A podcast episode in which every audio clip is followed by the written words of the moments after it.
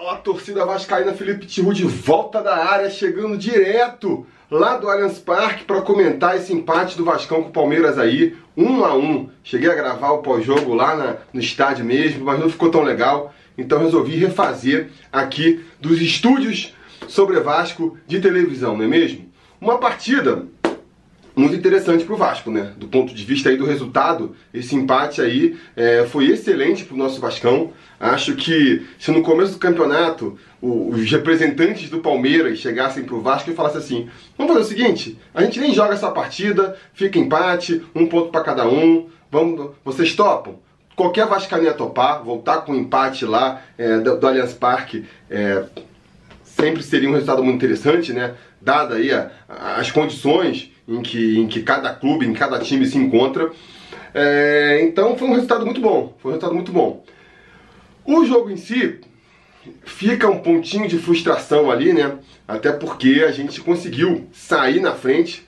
É, logo ali com um minuto de jogo, a gente no escanteio, o Marrone conseguiu desencantar e fazer aí é, o gol que botou o Vasco na frente, né? E a partir daí para quem estava já esperando um, um, Palmeiras pressionado por conta da sua má fase, é, essa pressão só aumentou, né? Ficou, eu criei a expectativa de que, pô, agora os caras vão ficar muito mais pressionados, muito mais nervosos, muito mais afobados, e o Vasco vai poder se aproveitar disso para quem sabe voltar aí com três pontinhos é, para São Januário. Quem sabe eu novamente conseguir ver o Vasco é, conquistando uma vitória no estádio. Infelizmente não deu, né? Infelizmente não deu. O sonho durou pouco, porque antes dos 15 minutos, um pênalti ali, meio bobo eu achei, né? Do, do Castan, pelo menos ali da onde eu vi.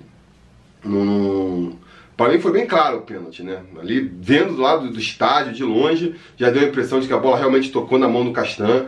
E aí quando o árbitro parou para ouvir o VAR, eu já falei, bom, vai ser pênalti mesmo. Com o pênalti a partida foi empatada e foi meio que voltou tudo para estaca zero, né? Voltou tudo para estaca zero. E eu acho que a partir dali, até antes, né? Depois do mesmo depois que a gente saiu na, na frente do gol, o Vasco foi o tempo todo muito envolvido pelo Palmeiras. Não conseguiu em nenhum momento ali meio que que dar o ritmo do jogo, né?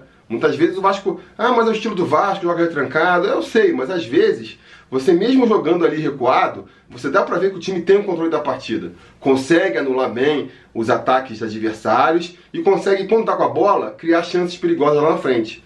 Eu acho que faltou tudo isso ao Vasco. O Vasco não criou grandes chances lá na frente, foram muito poucas as vezes que o Vasco chegou na frente. Só conseguiu criar chances mesmo com as bolas paradas, não consegue criar tocando a bola, né? E mesmo assim, nas bolas paradas, não teve nenhum grande é, lance de risco que, caramba, poderia ter sido o segundo gol do Vasco. O Palmeiras, por outro lado, teve bastante ali o volume de jogo, conseguiu chegar muitas vezes é, na área do Vasco e acho que deixou de fazer ali o segundo gol, mais até por uma incompetência deles do que uma competência da nossa defesa. Porque a gente deixou muitas vezes os caras chegarem na cara do gol ali e acabou que faltou ali a qualidade ou a, a tranquilidade é, do, do, time palmeirense para eles conseguirem virar o jogo. Fui por intervalo com esse, com esse sentimento, né? De que, cara, se nada mudar, vai ser difícil. Vai ser difícil do Vasco segurar esse placar aí. E o segundo jogo começou realmente com, com essa nesse mesmo ritmo, né? O Palmeiras martelando para cima da gente e o Vasco não conseguindo ali é, um escape, né? Um escape que levasse perigo para a defesa palmeirense. O, o Wander Luxemburgo, então, vai fazer substituições interessantes, na minha opinião. Teve alguém que comentou aí no, no preleção sobre Vasco que o, o Vanderlei escala mal para poder depois ser elogiado pelas substituições. Hoje foi um caso desse, né? Porque achei que, que o, time, o time que começou ali não foi um bom time, mas quando ele resolveu mexer, deu uma acertada na equipe. Ele tirou o Marquinho, que fez mais um jogo nulo, não apareceu, para a entrada do Marco Júnior, que para mim é muito mais jogador, vinha jogando bem, não entendi por que, que, que foi barrado pelo Marquinho. Quer dizer, até entendo, né? O Vanderlei Luxemburgo está tentando aí é, justificar a sua escolha de manager, né? Tentando mostrar aí que ele é um bom manager e querendo fazer vingar a contratação que ele trouxe. Mas, cara, é, não parece que o Marquinhos não tem condição aí de ser titular desse time, não, não tá jogando para isso. Ah, pode ser que no futuro, se tiver ritmo de jogo, então beleza, vai treinar, separa, vai pra caixa de areia, vai fazer o que for preciso. Daqui a algumas rodadas, a gente dá uma chance de novo e vê. Se você entrar destruindo, ou pelo menos jogando melhor do que, do que quem tava, vira titular. Se não, tem que ser banco, entendeu? E eu acho, infelizmente, que o Luxemburgo ainda vai insistir um pouco mais com o Marquinho, por mais que, que não seja claramente a solução, né? Marco Júnior entrou, deu mais mobilidade pro time, conseguiu distribuir melhor o jogo. Para mim, deveria ser o titular. E o Thales Magno também, que entrou no lugar do Valdívia. Valdívia que não chegou a fazer nenhum um jogo ruim, foi mais um jogo ali sem comprometer do Valdívia, né? Não compromete tanto assim o jogo, mas também não acrescenta muita coisa, né? Ao contrário do Thales Magno, que mais uma vez entrou provocando um salseiro ali na defesa do Palmeiras. É realmente aí do elenco do Vasco que eu vejo o jogador com, com mais potencial para dar uma, uma bagunçada na defesa adversária.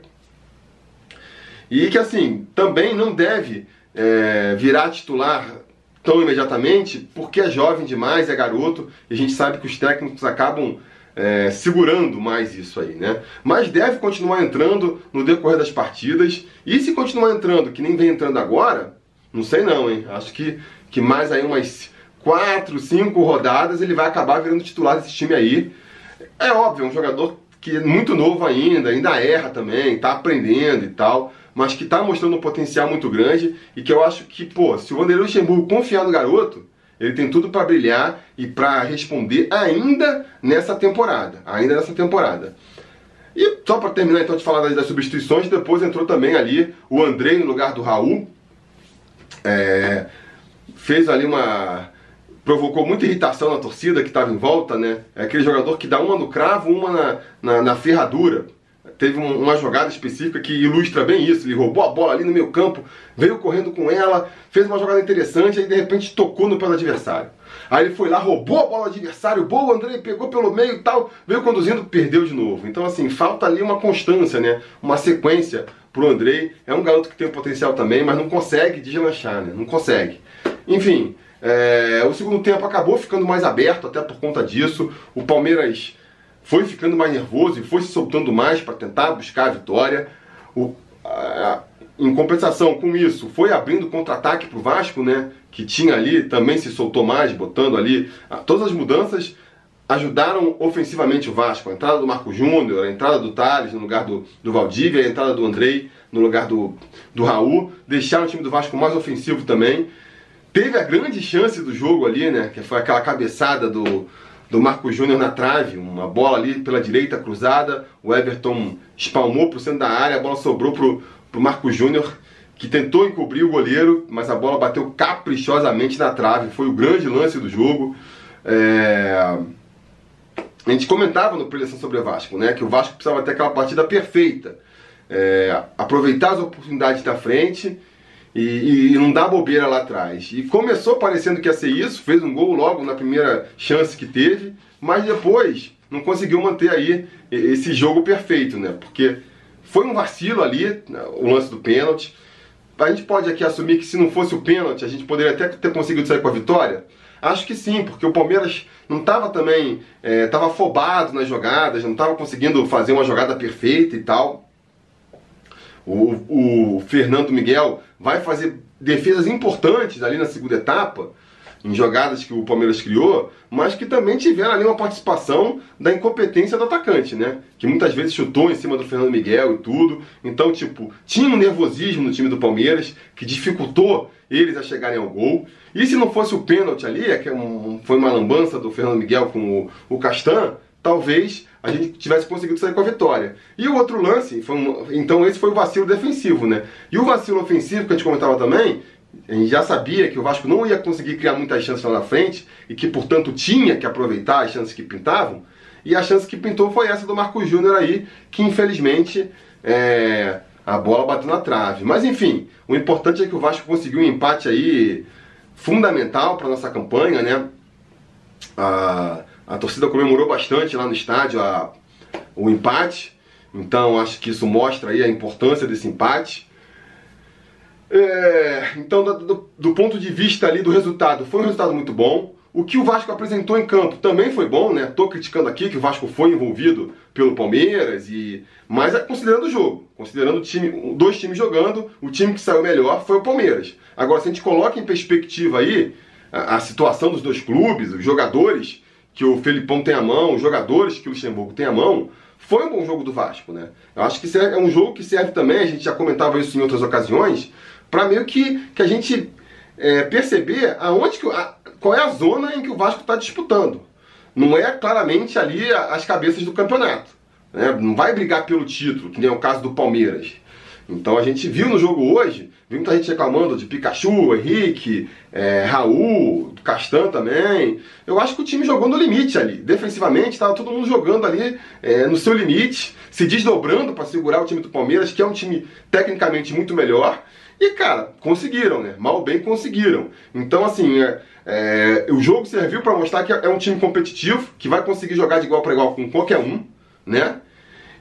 E, que, assim, se não, não, não, permite que a gente sonhe aí com um título para brigar lá na parte de cima da tabela, dá uma tranquilidade para a gente imaginar que, que a gente consegue se distanciar pelo menos lá da zona de rebaixamento e brigar por uma zona mais intermediária ali, né? Que é mais ou menos o que a gente espera do Vasco, até pelo orçamento. É um orçamento de meio de tabela que foi gasto nesse time espera-se no mínimo um, uma campanha ali de meio de tabela. Isso que a gente espera e se continuar nessa toada, eu acho que é isso que vai acontecer.